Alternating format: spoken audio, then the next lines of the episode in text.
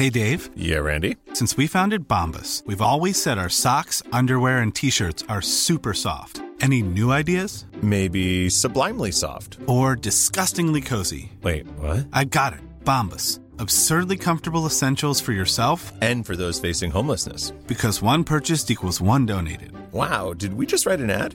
Yes. Bombas. Big comfort for everyone. Go to bombas.com slash ACAST and use code ACAST for 20% off your first purchase. Ryan Reynolds here from Mint Mobile. With the price of just about everything going up during inflation, we thought we'd bring our prices down. So to help us, we brought in a reverse auctioneer, which is apparently a thing.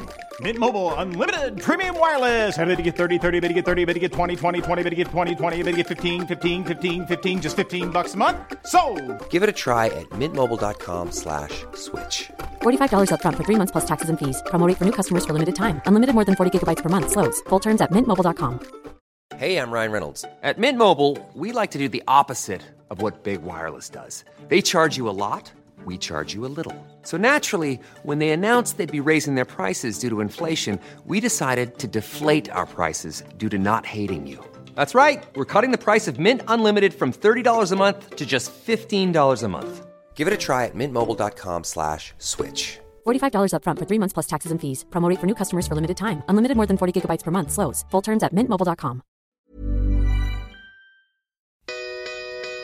Vous écoutez Build Yourself, le podcast qui vous aide dans votre développement personnel. Si vous cherchez à devenir une meilleure version de vous-même et à prendre le contrôle de votre vie, vous êtes au bon endroit. Ici, on parle de la vie de tous les jours, d'entrepreneuriat, loi de l'attraction et bien d'autres choses. Je suis votre hôte, Safia du blog My Trendy Lifestyle. Bienvenue dans cet épisode. Bonjour tout le monde, ravi de vous retrouver cette semaine et en plus pour un épisode un peu spécial. C'est la première fois que je fais une foire aux questions. Je vous ai demandé sur Instagram, sur Facebook, dans mon groupe Facebook et je crois par email de me poser des questions si vous en avez. Et euh, je vous ai dit que j'y répondrais dans un épisode, et bien le voilà. Avant de commencer à répondre aux questions, je vais lire l'avis du jour qui est laissé par By the Path. Donc il dit presque addictif. J'ai découvert ton Instagram il y a quelques jours et j'avoue qu'en peu de temps, écouter tes podcasts, c'est comme regarder une série dont on n'a juste pas envie d'arriver au dernier épisode. Tu as une voix captivante, mais surtout tu nous donnes de vrais conseils concrets, directement applicables et très clairs. J'ai tout écouté et beaucoup de sujets m'aident en ce moment, que ce soit en termes de développement personnel ou business. Je recommande vivement. Merci beaucoup, By The Path. Vous aussi, si vous aimez Build Yourself et que vous avez envie de soutenir gratuitement le podcast, vous pouvez le faire en laissant 5 étoiles et en laissant un avis que je pourrais lire au cours de l'année avant de commencer un épisode. Alors, la première question, c'est à partir de quand as-tu créé ton entreprise et comment as-tu fait? Alors il faut savoir que je monétise mon blog depuis 2016, mais qu'au début j'avais un peu peur de créer une micro-entreprise. Je voilà, créer une entreprise c'était quelque chose d'assez intimidant pour moi. Donc ce que j'ai fait, c'est que euh, dans un premier temps j'ai commencé avec du portage salarial. Le portage salarial, en fait, c'est un système qui permet d'exercer une activité indépendante tout en ayant le statut de salarié. Donc au début, je me suis dit que pour moi c'était parfait parce que je n'avais pas à m'occuper de l'administratif et surtout parce que euh, je conservais les avantages du statut salarié. Donc j'avais juste à en gros à mettre les revenus que je gagnais sur la plateforme. Et comme ils étaient assez incertains, c'est-à-dire qu'il y a des mois où je gagnais pas du tout d'argent, d'autres où j'en gagnais un peu, d'autres bien, ensuite pas du tout. C'était vraiment euh, très chaotique, très irrégulier et désorganisé eh bien, ça me rassurait en fait d'avoir ce système. Seulement avec le temps, je me suis rendu compte que la plateforme que j'utilisais pour le fameux portage salarial me prenait un très grand pourcentage. Et en faisant les comparaisons, je me suis rendu compte qu'avec une micro-entreprise, mon bénéfice serait plus grand. Il faut aussi dire qu'à cette époque-là, je gagnais de l'argent grâce à l'affiliation et grâce aux articles sponsorisés sur mon blog. C'était les seuls moyens qui me permettaient de, de générer des revenus. Et au bout d'un moment, je me suis dit que ce système n'était absolument pas viable sur la durée et que je ne pouvais pas continuer comme ça. Donc j'ai pris mon courage à deux mains et j'ai décidé de créer ma micro-entreprise. C'était en octobre 2017. Donc je suis allée euh, sur le site officiel parce qu'il y a plein de sites euh, sur internet, mais il faut savoir que créer sa micro-entreprise, c'est totalement gratuit. Donc voilà, si on vous dit de payer, c'est que vous êtes sur le mauvais site. Sachez-le. Donc j'ai créé euh, du coup ma micro-entreprise sur le site, ça m'a pris peut-être 20-30 minutes, pas plus. Et euh, quelques jours plus tard, peut-être une semaine plus tard, je recevais mon petit papier avec mon numéro SIRET qui m'indiquait que ma société était créée. Un mois plus tard, je lançais mon fameux guide Pinterest en novembre 2017 et ensuite euh, les choses se sont un peu enchaînées. J'ai commencé à m'éduquer en termes de marketing, de stratégie, de com, etc. Et euh, voilà, l'aventure continue encore aujourd'hui. La question qu'on m'a posée ensuite, c'est comment gères-tu le côté administratif? Y a-t-il des sites qui peuvent aider? Alors ce qu'il faut savoir, c'est que quand on a une micro-entreprise, je parle pour moi parce que les autres types de sociétés, euh, je ne les connais pas, avec la micro-entreprise, l'avantage, c'est que le côté administratif est vraiment très très simplifié. Vous devez déclarer vos revenus de manière mensuelle ou trimestrielle. Personnellement, j'ai choisi mensuel et je vous conseille de faire de même parce qu'il vaut mieux payer euh, une somme tous les mois plutôt que de payer une grosse somme tous les trois mois. Donc on a une obligation comptable, on est euh, obligé de déclarer les revenus qu'on génère, on doit garder un journal de toutes les recettes. Donc moi j'utilise le site time-ae, donc T-I-I-M-E-ae.fr. C'est un site qui est totalement gratuit et il va vous aider pour votre facturation. Donc vous pouvez créer vos factures dessus, il y a un espèce de modèle préfet grâce aux informations que vous avez fournies et vous pouvez entrer euh, les revenus que vous faites chaque jour. Le site va calculer pour vous votre revenu, votre chiffre d'affaires, pardon, mensuel et va même euh, estimer combien vous allez payer à l'URSSAF en matière de charges. Voilà, c'est un site qui est vraiment très simple à utiliser que personnellement j'utilise depuis un moment maintenant et que je recommande à tout le monde. Donc si vous avez besoin d'un site pour facturer et pour mettre de l'ordre dans la compta de votre entreprise, eh bien, elle est sur time-ae.fr. Alors la question suivante, c'est comment faire connaître son business dans ses tout premiers jours, comment attirer son public cible, par où commencer? Alors déjà, un point important, personnellement j'estime que quand on a un business en ligne, il est indispensable d'avoir un blog, parce que ça permet de donner un échantillon de son expertise, de sa personne aussi, et surtout de ce qu'on propose. Donc dans un premier temps, je recommanderais de créer du contenu de qualité. Par contenu de qualité, j'entends par là un contenu qui est vraiment travaillé, qui est long, qui est informationnel, informatif. Je suis pas sûre des mots que, que j'utilise, mais je pense que vous avez compris. L'idée, c'est d'avoir un contenu qui apporte des informations et qui soit long. Vraiment long, genre 2000 caractères. Il vaut mieux écrire un gros article toutes les deux semaines plutôt que d'écrire euh, quatre petits articles en l'espace de deux semaines. Ce sera beaucoup plus utile à votre audience et euh, ça vous permettra également de bien développer votre référencement.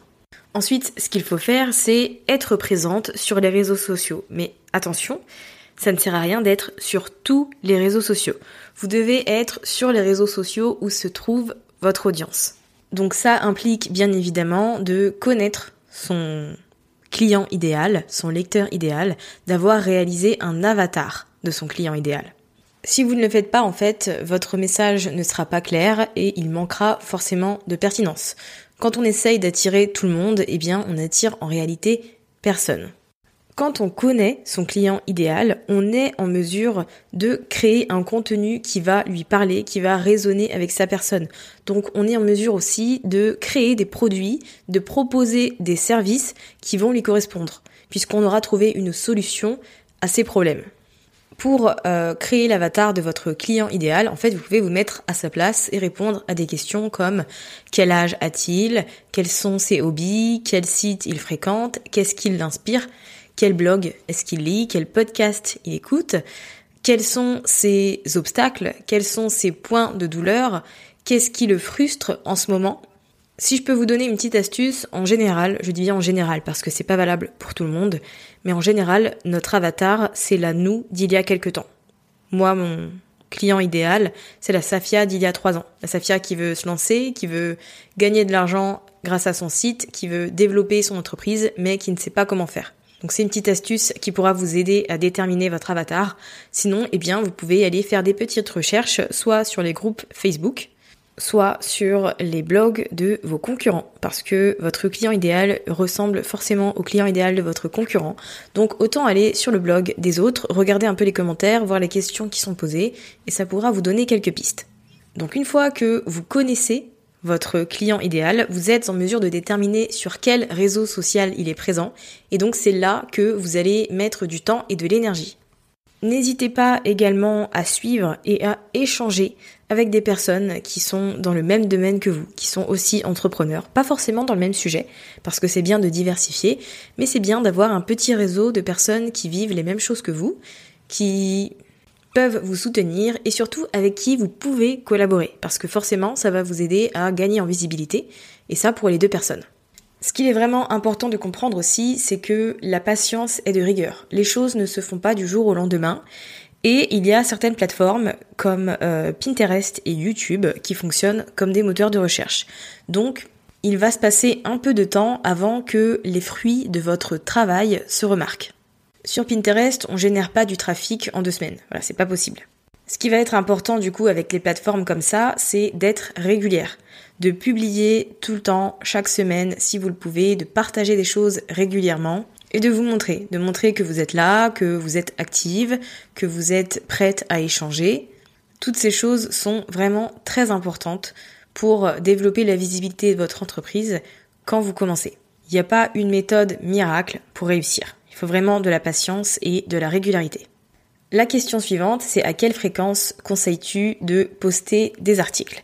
Alors, c'est pas une règle universelle que je vais annoncer, c'est juste ce que je pense personnellement. Je pense que le mieux, c'est de publier une fois par semaine. Ça sert à rien de publier plusieurs fois par semaine si vous ne faites pas des gros articles de qualité et qui vont aider au référencement de votre site internet. Comme je vous l'ai dit tout à l'heure, publier des articles courts et régulièrement, ça ne sert pas à grand chose. Le mieux, c'est vraiment de sortir un gros contenu avec plein d'informations, de l'inspiration, de la qualité, et c'est ce qui va vous permettre de d'être bien référencé et surtout d'apporter réellement de la valeur.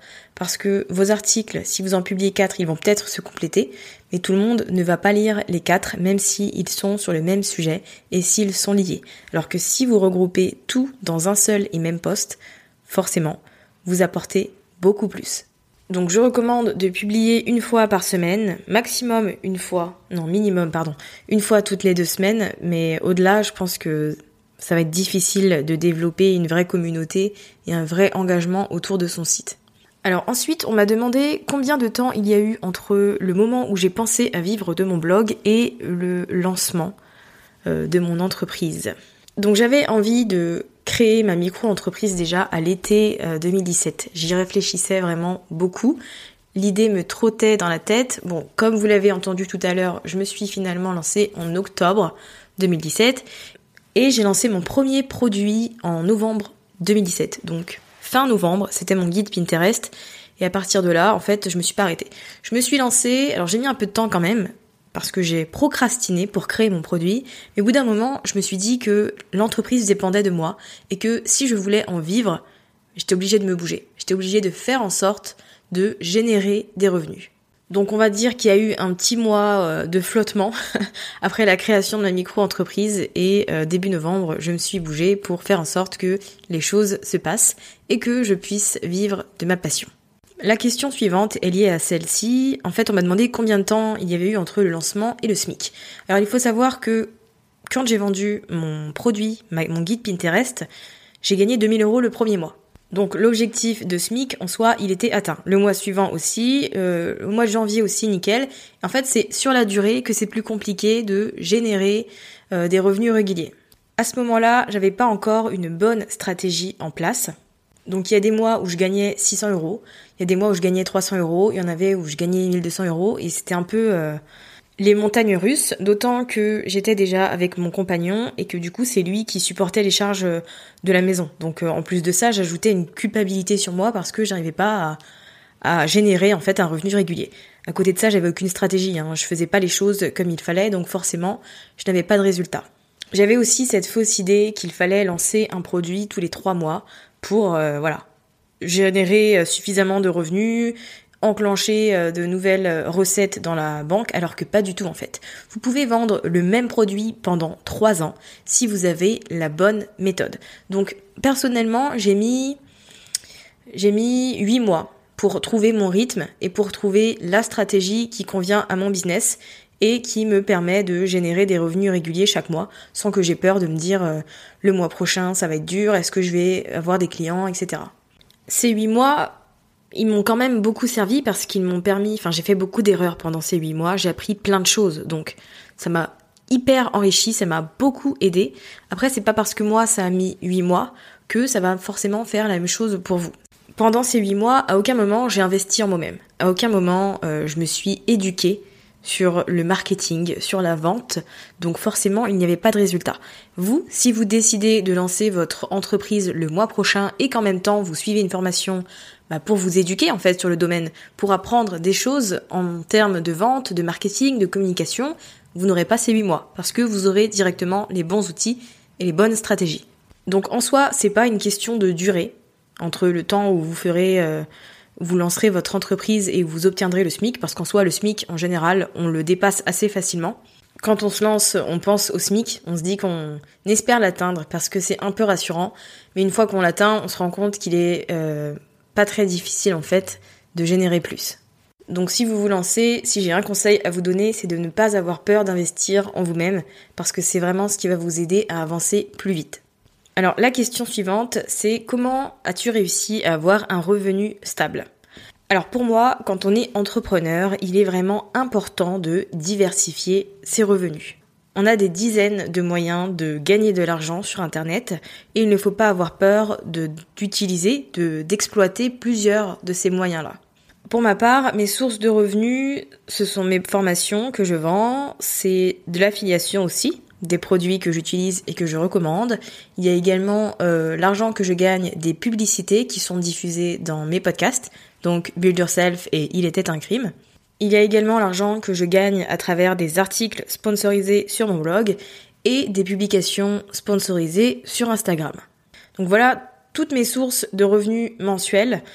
Pour moi, c'est important de ne pas mettre tous ces œufs dans le même panier et surtout de diversifier si on veut générer beaucoup d'argent en fait. Si vous voulez un bon salaire, vous avez besoin de toucher à plusieurs choses.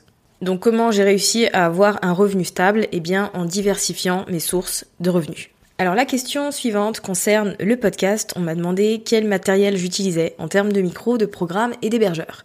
Alors, commençons par les micros. J'ai commencé avec un micro Audio Technica ATR-2100 USB. C'est un micro d'une excellente qualité qui est à moins de 100 euros et qui est vraiment voilà, top. La qualité du son, elle a toujours été géniale pour moi. Donc si je dois vous recommander un micro abordable et de qualité, ce sera celui-là. Aujourd'hui, j'ai changé de micro, j'ai investi dans quelque chose de, de mieux.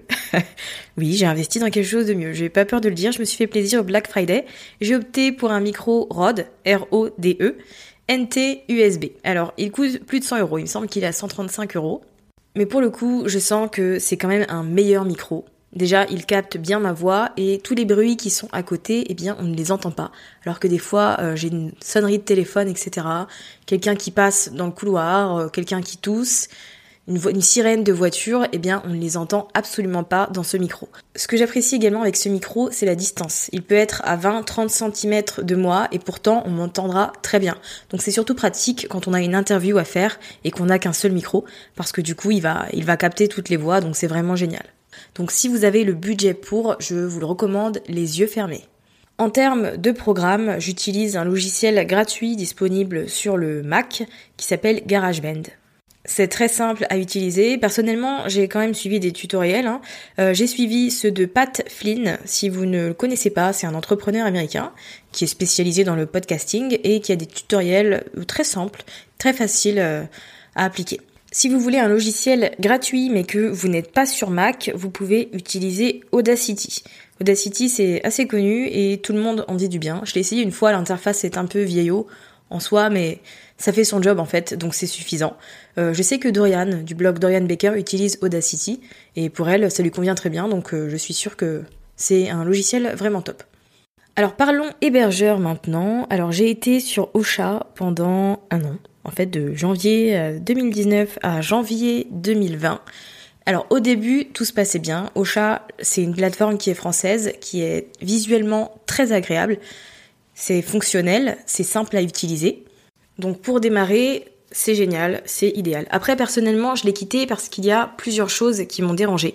J'ai rencontré plusieurs soucis.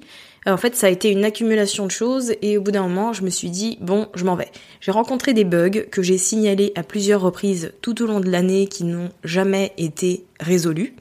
Il y a même une fois où mes podcasts ont littéralement disparu de l'application Google Podcast et j'avoue qu'à ce moment-là, ça a été la goutte de trop en fait parce que ça faisait déjà un moment que j'envoyais des messages au support et j'avais pas de réponse et pour moi un support qui ne répond pas pendant plus d'une semaine, ça le fait pas trop.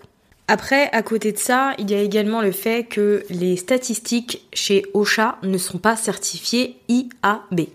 En gros, pour faire simple, c'est une certification qui dit que les statistiques de la plateforme sont ultra fiables. Donc ça, c'est pratique déjà pour mesurer euh, la visibilité et le succès de votre podcast, mais aussi quand des marques vous contactent pour une éventuelle collaboration. Au moins, si vous avez le, la certification IAB, si la plateforme que vous utilisez a cette certification, tout est sûr, tout est clair. Ocha ne l'a pas. Après, c'est normal. Ocha, c'est une plateforme qui est assez récente, donc je pense qu'ils vont la décrocher dans quelques temps. Mais bon, pour moi, c'était un tout et j'avais euh, besoin d'aller voir ailleurs, on va dire. Donc aujourd'hui, je suis chez Podigi. Alors c'est une plateforme allemande. C'est pas aussi beau que Ocha, mais ça fait son job. Ça fait son job hyper bien. Ça a la certification IAB. Euh, c'est plus cher aussi. Mais voilà, c'est de qualité, c'est une plateforme qui est utilisée souvent par euh, les émissions de radio et les émissions de télé. Donc c'est hyper professionnel, c'est hyper carré et euh, j'ai beaucoup plus de fonctionnalités en termes de référencement sur cette plateforme. J'ai découvert des petites choses vraiment utiles. Donc voilà, j'étais sur Ocha, c'est bien pour commencer, c'est français, simple à utiliser. Mais si on a envie d'aller plus loin, peut-être qu'il vaut mieux changer de plateforme. Moi j'ai opté pour Podigi mais il y en a des, il y en a des tas. Il y a Lipsyn, il y a Blueberry, il y en a plein. Vous pouvez faire des petites recherches euh, dessus. Voilà pour euh, tout ce que j'utilise en termes de podcasting. Alors la question suivante c'est pourquoi as-tu décidé de garder le personnel et le professionnel sous un seul compte Instagram? La réponse est très simple en fait, c'est une question de temps. Quand on est entrepreneur, le temps c'est de l'argent et on a besoin d'être organisé pour avancer. Avoir deux comptes Instagram, c'est vraiment très dur à entretenir au quotidien. Je n'ai jamais réussi à alimenter les deux comptes en même temps de manière régulière. Quand il y en avait un sur lequel j'arrivais à publier tous les jours, l'autre était délaissé et vice versa. Donc en gros, au bout d'un moment, je me suis posée et je me suis dit, bon, va falloir réfléchir à trouver une solution parce que là j'avance pas et concrètement ce que je faisais ça servait à rien. Après, j'ai aussi eu envie, parce que mon compte Instagram, My Trendy Lifestyle, était très voyage, mais j'avais aussi envie de partager dessus mon quotidien et euh, le côté business, le côté entreprise et entrepreneur qu'on ne voit pas forcément. Parce que je me contentais de mettre des photos de voyage, des stories de ci, de ça, et on a l'impression que tout est rose, tout est beau. Alors qu'en fait, bah, il y a beaucoup de travail derrière tout ça et que je ne fais pas que de l'Instagram. J'ai une activité derrière qui me demande du temps. Donc tout simplement, je me suis dit que j'allais tout regrouper au même endroit. Et pour les personnes que ça intéressait pas, eh bien, elles n'avaient qu'à se désabonner. Pour moi, c'était pas très grave. Le plus important, c'était d'avoir un, following de personnes qui me correspondent et qui correspondent à mon audience. Donc si certaines personnes n'étaient pas intéressées par mon contenu, ça veut dire qu'ils ne faisaient pas partie de mon audience cible. Donc voilà, le fait de tout regrouper au même endroit, ça a été le moyen de ne plus m'éparpiller et bah, du coup de gagner en temps et en énergie parce que le temps que je passais à créer des publications sur Insta pour l'un et pour l'autre, maintenant je peux le mettre sur d'autres choses. Alors la question suivante c'est comment organises-tu ta to-do list? Comment est-ce que tu la hiérarchises? Euh, Comment tu sais ce qui doit être fait pour avancer dans ton entreprise? Alors déjà il faut savoir que j'ai une règle d'or je ne dois m'attarder, je ne dois passer du temps que sur des choses rentables. Les choses qui ne me font pas gagner d'argent, ça ne sert à rien que je passe des heures dessus. Ce sont des choses que je pourrais faire quand j'aurai un peu de temps à y accorder ou quand un week-end j'aurai envie de travailler. Mais la semaine, je me consacre à ce qui va faire vivre et développer mon entreprise. À côté de ça, je ne suis pas une adepte des to-do list à rallonge. Pour moi, une to-do list, ça contient trois choses maximum. Et ce sont les trois choses principales à faire pour avancer et pour me rapprocher d'un résultat. Mais ça, ça implique de prendre le temps de se poser et d'évaluer la situation, de voir quelles sont les étapes à réaliser pour arriver à tel endroit. Je fais ça à chaque fois que j'ai un projet. Là, par exemple, dernièrement, c'était le lancement de la Blogboss Academy. Je savais que j'allais lancer la Blogboss Academy à telle date, donc j'avais besoin de faire un plan étape par étape de ce qui devait être fait. Donc création de contenu en amont, préparation des emails, euh, création des cadeaux gratuits, création d'une liste de sujets à aborder sur le podcast, etc. Donc une fois que j'avais la liste de toutes les choses que je devais faire pour le lancement de cette formation, eh bien il ne restait plus qu'à euh, faire des petites euh, to-do list, des petits plans, des petites sections, étapes chaque jour qui m'aideraient à finir dans les temps. C'est parce que j'ai pris la peine de tout mettre à plat et d'analyser les choses que euh, j'ai été en mesure de créer des to-do list efficaces et de hiérarchiser en fonction de ce qui allait me faire avancer et euh, ce qui allait développer mon entreprise. Donc si j'ai un conseil à vous donner, c'est de prendre en compte à chaque fois le résultat que vous voulez atteindre et toutes les étapes que vous devez réaliser pour y arriver. Et en fonction de ça, vous vous définissez un planning de choses à faire, un planning réaliste. Alors la question suivante, c'est quels sont tes livres préférés, à la fois fiction, développement personnel et business? Alors en termes de fiction, mon livre préféré de tous les temps, que je pourrais relire sans arrêt, c'est le livre sans nom. Alors c'est un livre bah, qui n'a pas de nom et qui n'a pas d'auteur non plus. L'auteur a préféré rester inconnu, donc on ne sait pas qui c'est, peut-être qu'on ne le saura jamais. Je pense que ça ajoute un peu à, à l'engouement autour de ce livre, en tout cas pour ma part, mais voilà, c'est un livre que j'aime beaucoup. C'est un roman policier fantastique avec une histoire de serial killer. Je vais pas trop en dire parce que je ne sais pas raconter, euh, je ne sais pas résumer les choses sans trop en dire. Donc j'ai pas envie de vous spoiler, mais si vous aimez un peu le style euh, euh, Tarantino, je trouve que c'est totalement le style Tarantino, ce type de livre. D'ailleurs, ça m'étonnerait pas que ce soit lui qui l'ait écrit, mais bon, voilà, on saura jamais. En tout cas, si vous avez envie de le lire, euh, n'hésitez pas à me faire un retour. Je serais curieuse d'avoir votre opinion. D'ailleurs, il y a eu euh, plusieurs livres, il y a eu des suites en fait, il y en a eu cinq ou six, six je crois. Et donc si vous vous lancez dans un, je pense que c'est bien de lire les autres aussi parce que on peut pas finir euh, le livre sans nom, sans vouloir savoir ce qui se passe avec le Bourbon Kid. Sinon, à côté de ça, j'aime aussi beaucoup Arlan Coben. C'est toujours, en fait, je suis très roman policier, donc c'est encore des romans policiers. C'est vraiment génial. D'ailleurs, il y a deux de ces livres qui ont été adaptés en série sur Netflix. Donc vous avez Intimidation et l'autre série c'est Safe. Donc je vous invite à les regarder si vous préférez les vidéos plutôt que de lire. Ça vous donnera un aperçu du style de l'auteur. Personnellement, j'adore. En termes de développement personnel, je suis très basique, mais un des livres que j'adore, c'est Ta deuxième vie commence quand tu comprends que tu n'en as qu'une. Personnellement, c'est un livre qui me donne beaucoup de motivation, de détermination, qui m'inspire énormément. Le fait de vouloir transformer sa vie, de vouloir euh, atteindre le bonheur en fait. C'est quelque chose qui me parle totalement, donc euh, j'aime beaucoup ce livre et je vous le recommande également si vous ne le connaissez pas. En termes de business, si je devais vous recommander un livre, ce serait La semaine de 4 heures de Tim Ferriss, parce que pour moi, quand on a un business, ce qui compte le plus, c'est l'état d'esprit. Et ce livre, en fait, il nous apprend à développer un véritable état d'esprit, un véritable mindset sur la façon de s'organiser, de gérer son temps et de gérer son entreprise. Pour moi, c'est un peu les bases euh, de l'entrepreneuriat, donc euh, c'est un livre que je recommande beaucoup. Alors ensuite, on m'a demandé quel podcast j'écoute et quel podcast m'inspire. Alors en podcast francophone, j'écoute avec assiduité In Power de Louise de My Better Self sur Instagram. Elle reçoit des gens pour parler de d'empowerment. Je sais pas s'il y a le mot en français, j'ai jamais cherché ce mot en français, mais en tout cas c'est très inspirant. Euh, ça nous permet de comprendre que notre différence fait notre force. Et personnellement, j'aime beaucoup. Euh, les interviews qu'elle fait. Ensuite, il y a également Dorian Baker, Journal d'une nouvelle vie, que j'écoute aussi avec grande assiduité. Après, j'écoute beaucoup de podcasts anglophones, vraiment beaucoup. J'adore, j'adore, j'adore Crime Junkie. Après, c'est parce que j'aime bien écouter des enquêtes criminelles, mais pour moi, Crime Junkie, c'est le meilleur podcast. J'aime bien Criminal aussi. Sinon, en termes de business, j'aime bien Amy Porterfield et euh, Jenna Kutcher. Après, ce que j'écoute avec assiduité en termes de podcast, je pense que c'est tout. Voilà, c'est ce que j'écoute vraiment chaque semaine depuis euh, plusieurs mois. Ensuite, on m'a demandé si j'avais des formations ou des masterclass à recommander euh, parmi celles que j'avais faites. Alors, la formation sur l'organisation d'Aline de The Bee Boost est très bien. Personnellement, je l'ai beaucoup aimée, donc euh, je vous la recommande. Et je vous recommande également la formation Les Reines de l'affiliation d'ambition féminine.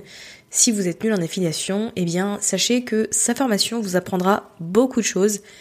C'est vraiment des contenus euh, très faciles à comprendre et à mettre en place. D'ailleurs, je l'ai contactée pour qu'elle vienne euh, nous partager des conseils sur l'affiliation dans un épisode, donc ça devrait arriver euh, soit à la fin du mois, soit le mois prochain. Mais en attendant, vous pouvez jeter un coup d'œil à sa formation et même la suivre sur Instagram si vous voulez un aperçu euh, de ce qu'elle fait. D'ailleurs, je vais vous mettre dans les notes de l'épisode sa formation gratuite. Elle a une formation gratuite qu'elle propose euh, pour se familiariser avec l'affiliation.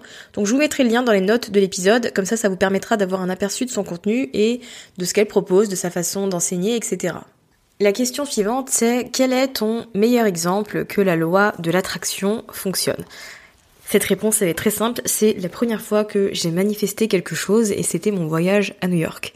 J'avais jamais été à New York, c'était mon rêve depuis toujours, la ville que je voyais dans les séries qui me faisait tant rêver. Je suis vraiment une citadine, une fille qui aime la ville. Je préférais aller en vacances dans une grande ville plutôt que sur une plage au soleil. Voilà, c'est le type de personne que je suis.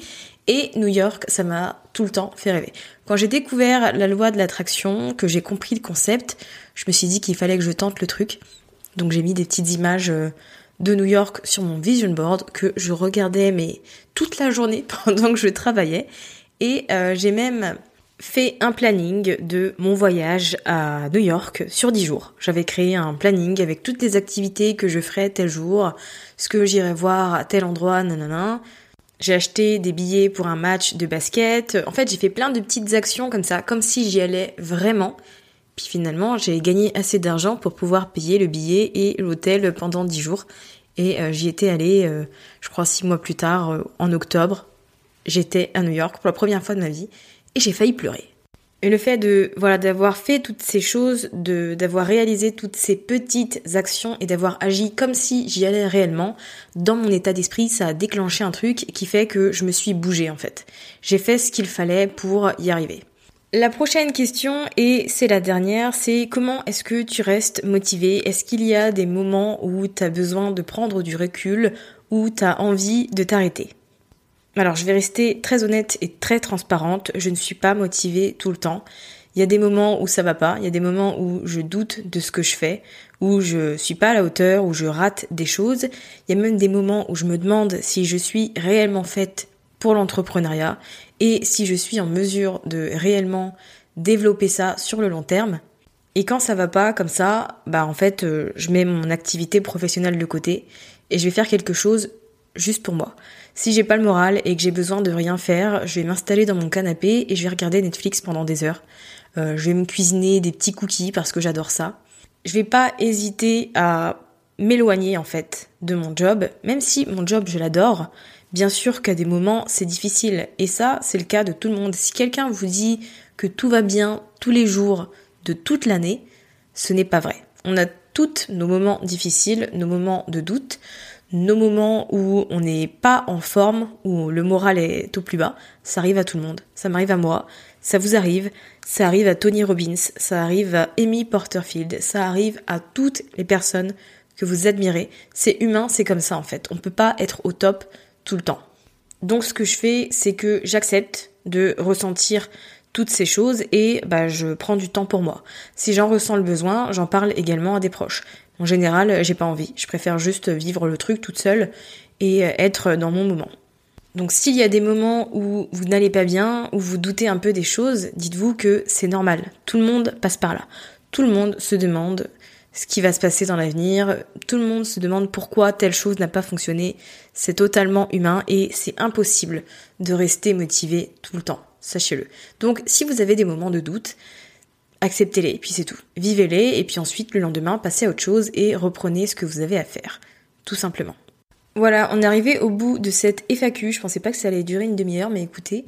En tout cas, j'ai adoré la faire. Si vous avez envie que je refasse ça dans six mois, par exemple, bah, n'hésitez pas à me le dire parce que c'était un format très agréable à enregistrer, puis ça change de d'habitude. Donc voilà, vous retrouverez euh, tout ce que j'ai mentionné, que ce soit les livres, les formations, et je crois que c'est tout. Ah non, les micros, euh, les programmes d'enregistrement de podcast, etc. dans les notes de l'épisode sur mytrendylifestyle.fr. Euh, si vous avez aimé le podcast, n'hésitez pas à me le dire, hein. partagez-les sur les réseaux sociaux, sur Insta Story, taguez-moi, j'adore le voir et pouvoir le repartager. Je vous dis à la semaine prochaine pour un nouvel épisode. Passez une bonne fin de semaine.